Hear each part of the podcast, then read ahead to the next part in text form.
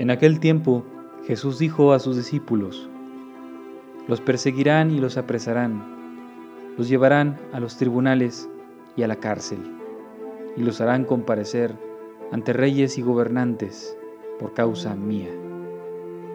Con esto ustedes darán testimonio de mí. Grábense bien que no tienen que preparar de antemano su defensa, porque yo les daré palabras sabias a las que no podrá resistir ni contradecir ningún adversario de ustedes. Los traicionarán hasta sus padres y hermanos, sus parientes y amigos.